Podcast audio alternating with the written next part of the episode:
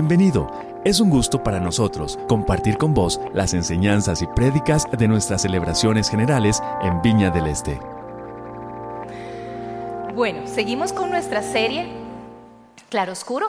Esta serie, hoy es el segundo domingo que vamos a estar con este tema, y va a ser una serie que vamos a desarrollar en dos partes. Una durante este mes y la siguiente parte va a ser durante el mes de agosto, después del mes Viña. Entonces, para que todos estemos conectados por ese lado, los que toman notas, que puedan ahí conectarlas y que no les quede el asunto perdido.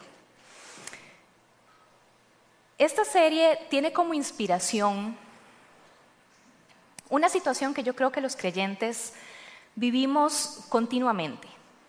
Y es que a lo largo de nuestra vida con el Señor, hay cosas que nosotros logramos experimentar, logramos vivir, logramos comprender completamente. Y hay otras que más o menos, y hay otras que no. Hay cosas que vamos comprendiendo a lo largo de nuestro camino y hay cosas que tal vez vamos a comprender cuando estemos en la eternidad en la presencia del Señor. Constantemente en nuestra vida hay situaciones que nos generan preguntas, que nos generan dudas, que nos generan temor. Y la semana pasada que empezamos esta serie hablábamos acerca de la duda, precisamente. Y cómo la duda perfectamente puede ser parte de nuestra vida y de nuestro crecimiento espiritual. No necesariamente tiene que ser algo negativo. Es una oportunidad para que nuestra fe crezca y se vea fortalecida.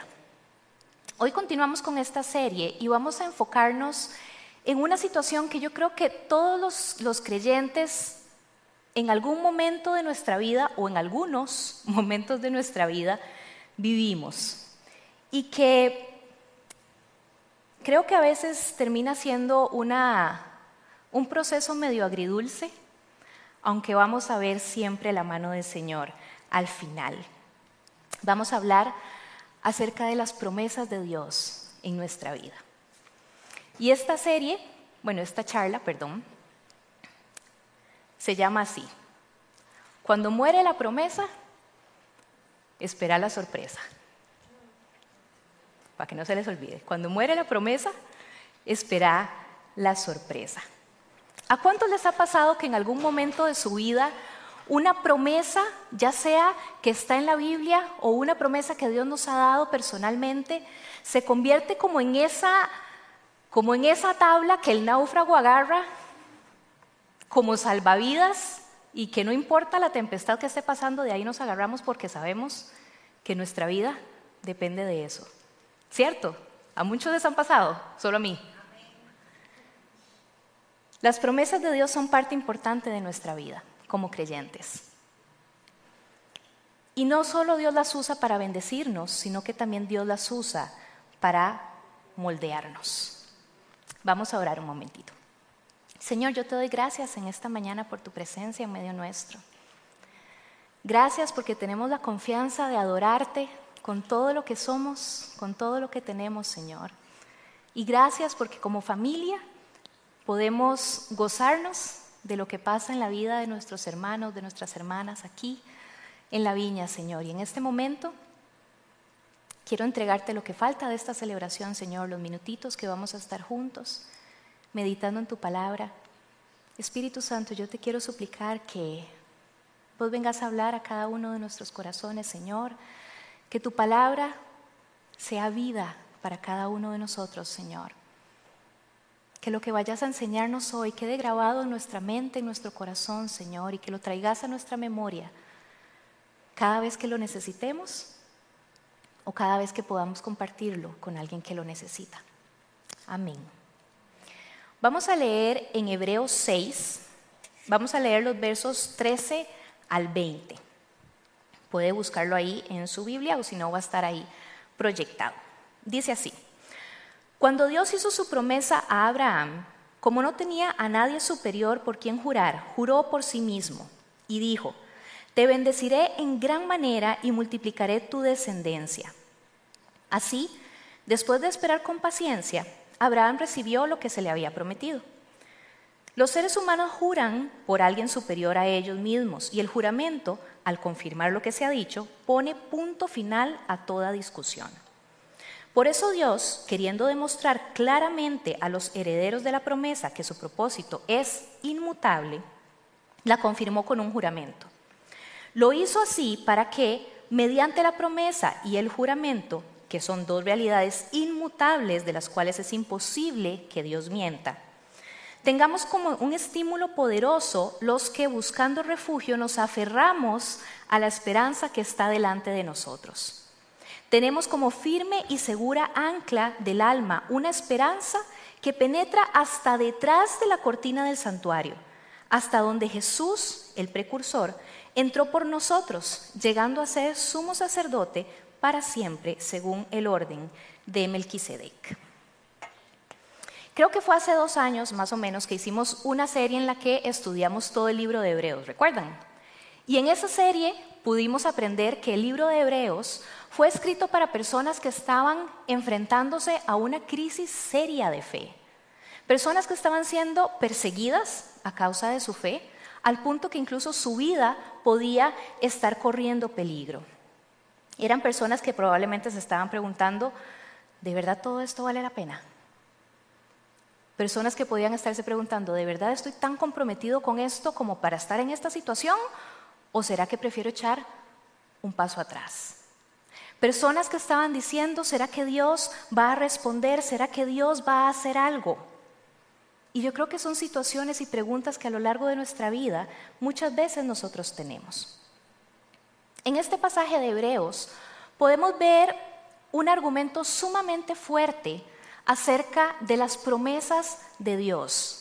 No solo esa promesa que Dios le dio a Abraham, sino todas las promesas, todas las palabras que salen de la boca de Dios. Y hay varios elementos que yo quisiera destacar en estos versículos antes de que entremos en materia. Son tres cositas nada más. En primer lugar, Dios nos ofrece garantía sobre sus promesas. Este es el juramento que menciona el verso 17 que acabamos de leer. No hay nadie más puro, no hay nadie más transparente, no hay nadie más constante por los siglos de los siglos que Él. Y es por eso que Él puede decir, por mi nombre, por mí, yo digo que esto se va a cumplir. La palabra del Señor se cumple constantemente a la perfección. En segundo lugar, la esperanza. Dios quiere darnos una esperanza. Y esta, esta imagen que yo les decía ahora de cuando nosotros nos agarramos como un náufrago a la tabla, es lo que describe el verso 18. Dice este mismo verso que nosotros necesitamos buscar refugio para tener una esperanza. Necesitamos agarrarnos de algo para poder decir, sí, hay un mejor mañana. Sí, las cosas pueden mejorar. Sí, esto algún día se va a acabar. Y dice ese mismo versículo que es un estímulo poderoso.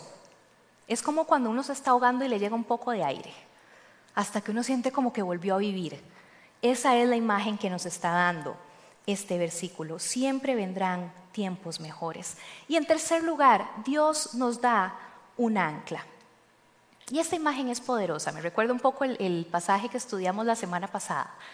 Los discípulos en esa barca que se mecía para todo lado locamente a merced del viento, a merced de la marea, que ellos sentían que no tenían control de lo que estaba pasando. Pero este pasaje nos dice que el Señor nos ha puesto un ancla, que es lo que nos sostiene. Es lo que no permite que nosotros nos vayamos a la deriva. Es lo que nos mantiene en nuestro lugar. Usualmente se tira el ancla para que se agarre de algo que está ahí en el suelo marino o donde esté la barquita, ¿verdad? Pero esta, esta ancla es diferente.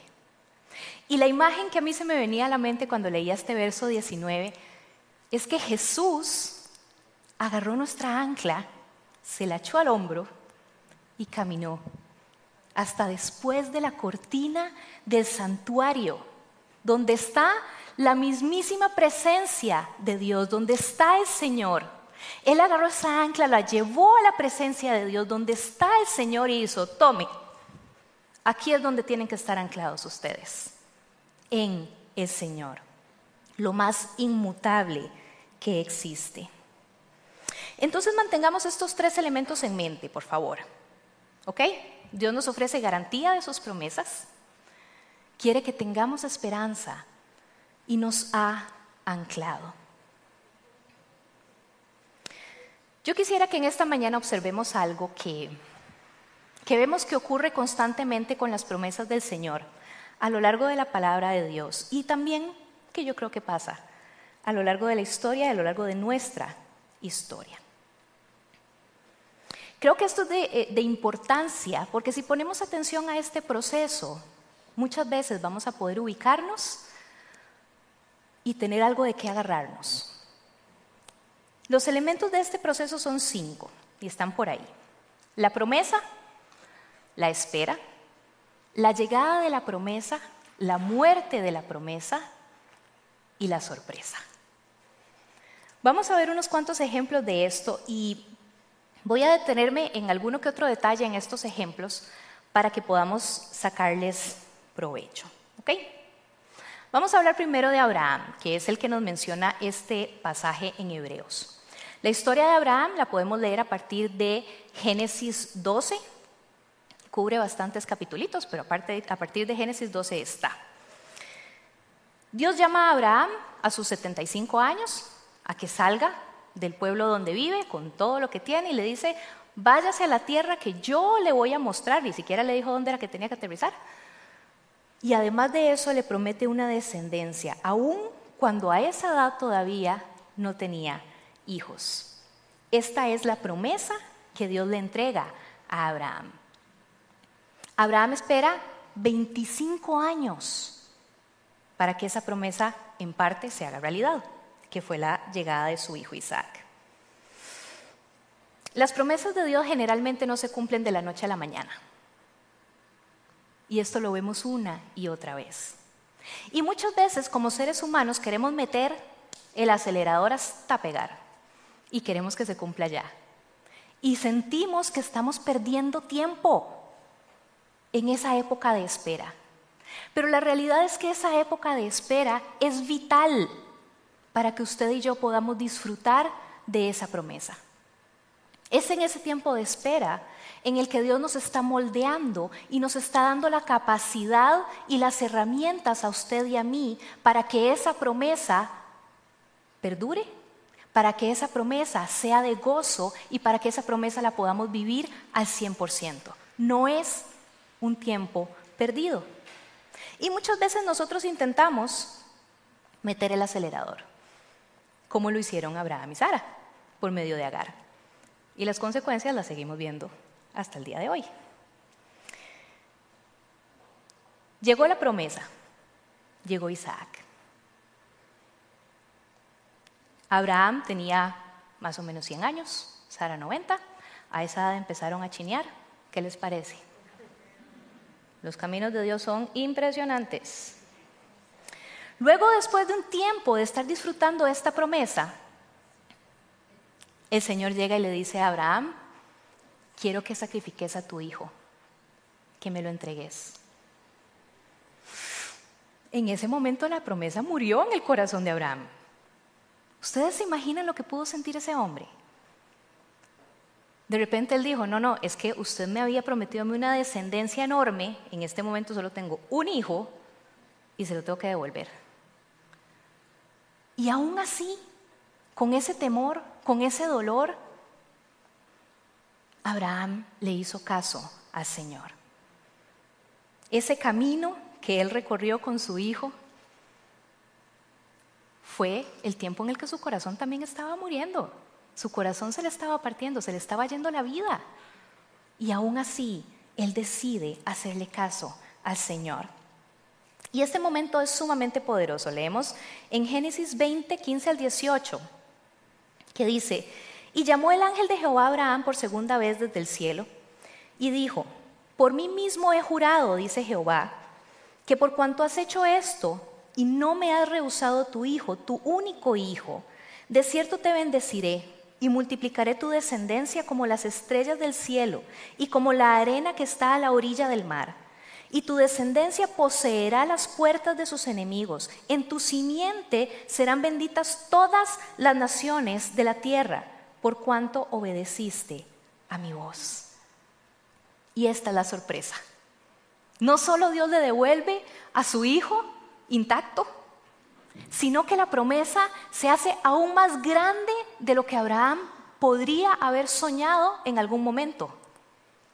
Al punto de que el día de hoy, cada vez que alguien decide creer en el mensaje del Evangelio, es parte del cumplimiento de esa promesa. Usted y yo somos parte del cumplimiento de esa promesa. Veamos esto en la vida de Jacob. Después de tener una vida tan agitada, tan conflictiva como la que tuvo Jacob, que Mari nos la contaba hace unas semanas. Jacob en su vejez tuvo un hijo, José, su hijo preferido, el que él amaba por sobre todos sus hijos. No un ejemplo a seguir, pero es la realidad de la historia. Jacob, al escuchar los sueños que Dios estaba poniendo en su hijo, Dice Génesis 37 que él meditaba en esto. Él le puso oído a esto y él comenzó a creer la promesa de que Dios tenía un propósito específico y especial sobre la vida de su hijo. Esa es la promesa. Cuando los demás hijos de Jacob deciden actuar en el desagrado que tenían por su hermano, lo venden como esclavo y seguramente se volvieron a ver y dijeron, bueno, ¿y ahora qué hacemos? ¿Qué seguía? ¿Cuál era el plan? Agarraron la túnica de José, la llenaron de sangre de cordero, se la llevan a Jacob y le dicen, tu hijo murió. Para Jacob en ese momento la promesa murió. Y de repente Jacob pasa años entristecido, años en una profunda tristeza, sin encontrarle sentido a su vida, por la pérdida de ese hijo que él había escuchado promesas de Dios sobre él. Curiosamente, este es el tiempo de la espera de Jacob. Para él, la promesa había muerto. Al pasar de los años, la promesa revive. José aparece, vivito y coleando, más fuerte que nunca. Y curiosamente, aparece siendo el hombre más poderoso del mundo conocido, nada más precedido por el faraón.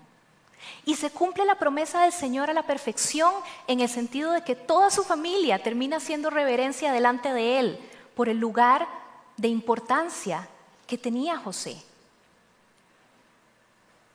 Yo creo que Jacob jamás se hubiera imaginado que esa era la posición que Dios quería darle a José. Y esa es la sorpresa. Aparece José, cual película de superhéroes, a salvar al mundo y a volver a traer ese gozo y ese propósito a la vida de su padre. Así como Abraham quiso meter el acelerador y metió la pata más bien, nosotros también necesitamos tener cuidado de perder completamente la esperanza cuando creamos que la, que la promesa está muerta.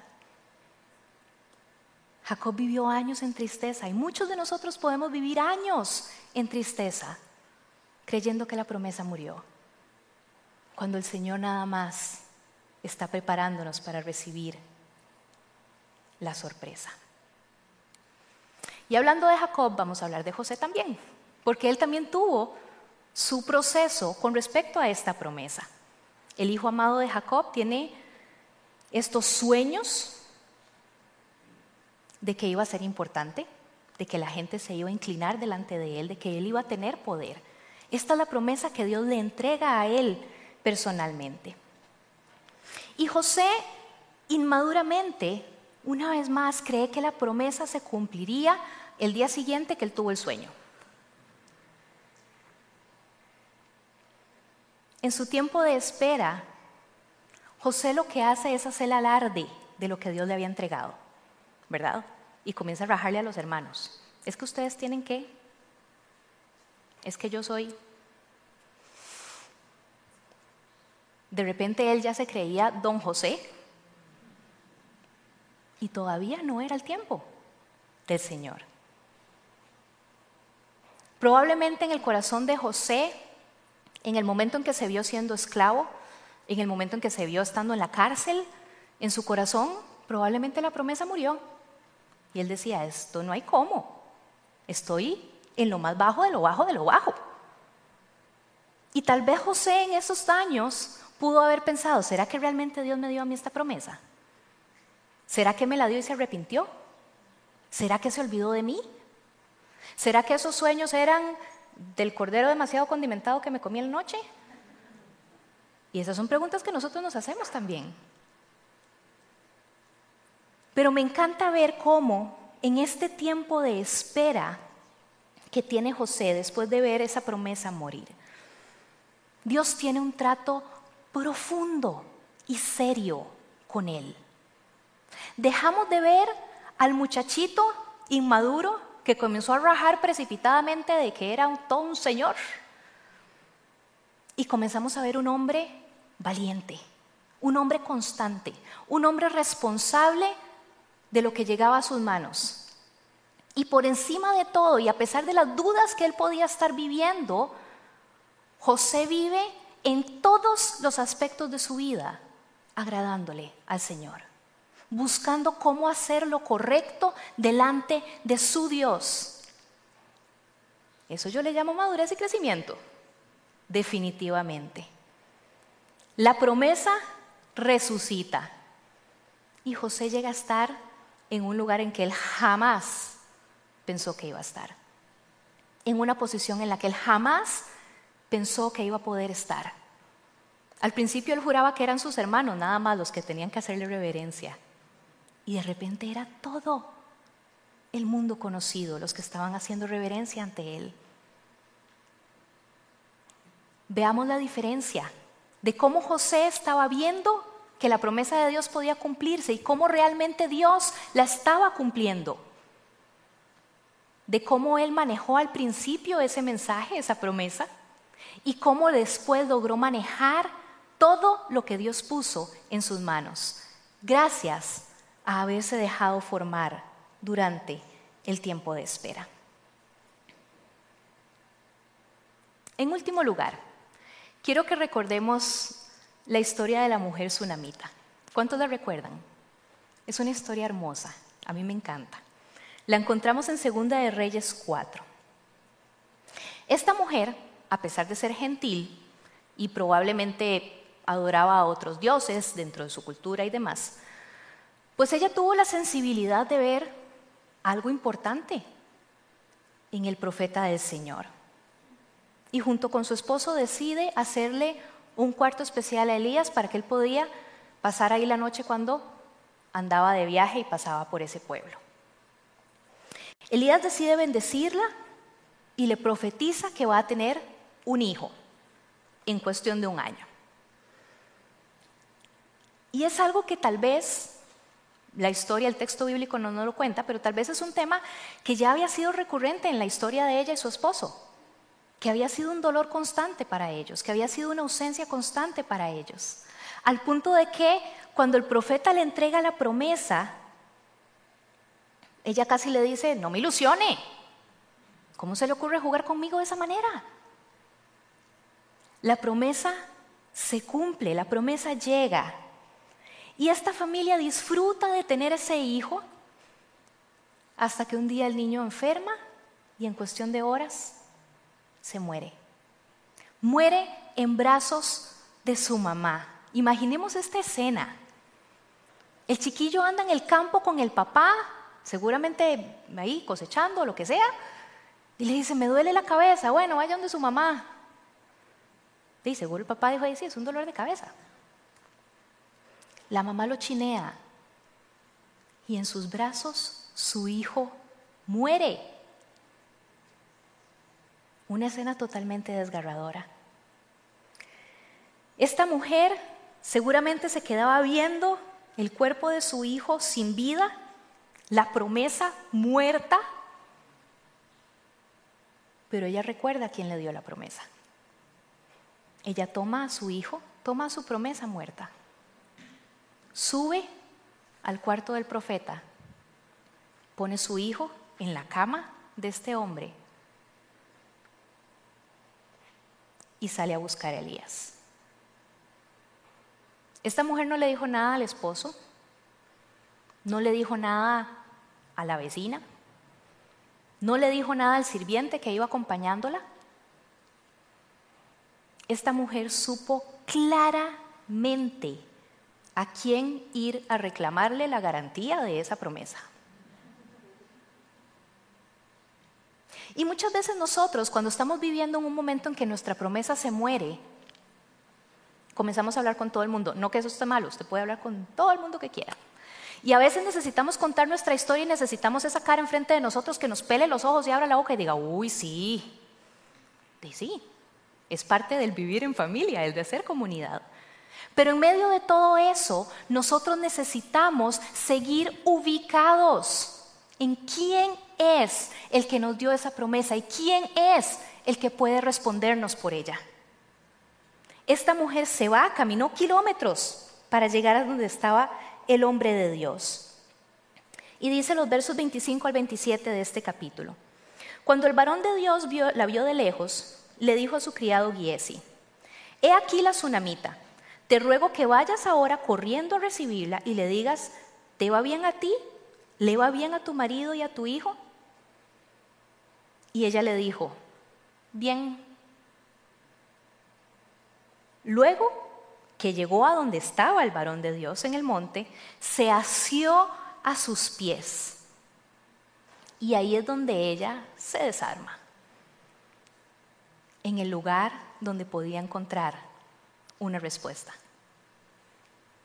El profeta del Señor va a la casa de esta mujer, ora por el hijo, este hijo vuelve a vivir después de estornudar siete veces. Una vez más, súper curioso. Y me llama la atención dos cositas. Uno, ella supo acudir por ayuda. Ella supo a dónde tenía que regresar su mirada. Y fue a la fuente que le había dado la promesa. Ahí es donde nosotros necesitamos ir cuando sentimos que nuestra promesa se muere. Recordemos que esta mujer era gentil, ella no era judía. Y aún así, Dios comienza a mostrar su favor y su palabra hacia ella, su poder. Toda esta vuelta que esta mujer vive no fue nada más para recibirle, revivirle el hijo, perdón. Todo esto que ella vivió era porque Dios quería mostrarse a ella. Una y otra vez en todas estas historias, nosotros vemos que Dios no necesita estas situaciones para hacer alarde de su poder. Él puede mostrar su poder de otras maneras. Pero muchas veces todas estas situaciones y este proceso que nosotros vivimos con las promesas del Señor, así como pasó con esta mujer tsunamita, Dios las usa para que nosotros lo conozcamos en verdad para que nosotros lo conozcamos de una manera cercana, para que nosotros sepamos de quién dependemos, para que nosotros podamos ver cuál es su propósito en nuestra vida. Son cinco etapas en la vida de las promesas. La promesa, la espera, la llegada de la promesa, la muerte de la promesa y la sorpresa el Señor siempre va a tener una sorpresa para nosotros. Y esa es nuestra esperanza. En medio de todas estas etapas, nosotros podemos ver cómo Dios cumple su palabra. Siempre.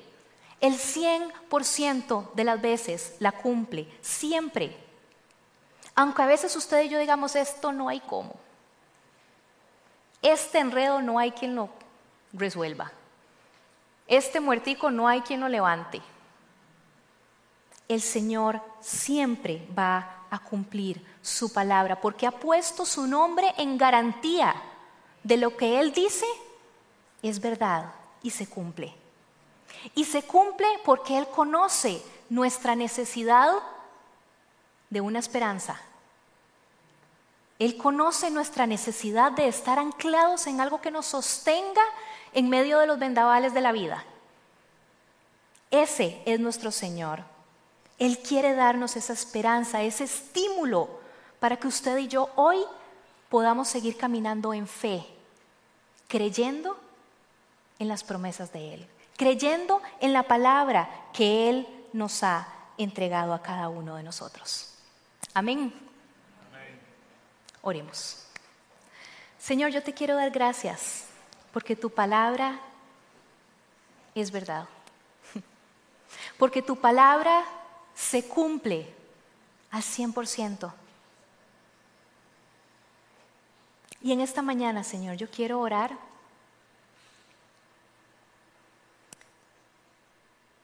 por quienes en este momento están pasando por las etapas difíciles del proceso de las promesas. Yo quiero orar, Señor, por quienes se sienten que están siendo amasados en ese proceso de espera.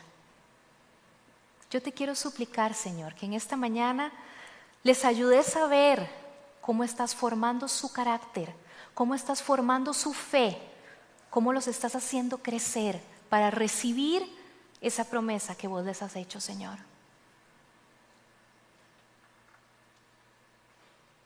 Quiero orar, Padre Santo, por quienes en esta mañana están llorando la muerte de una promesa. Por quienes están desesperados, a quienes se les perdió la esperanza, Señor. Yo quiero orar, Señor, para que la expectativa vuelva a aparecer en sus corazones, Señor. Y que como dice el pasaje este de Hebreos, sea un estímulo, sea un, un empujón que ellos puedan tener, Señor, para continuar adelante. Nos encanta poder compartir con vos las prédicas de nuestras celebraciones. Esperamos que esta haya sido de bendición para vos.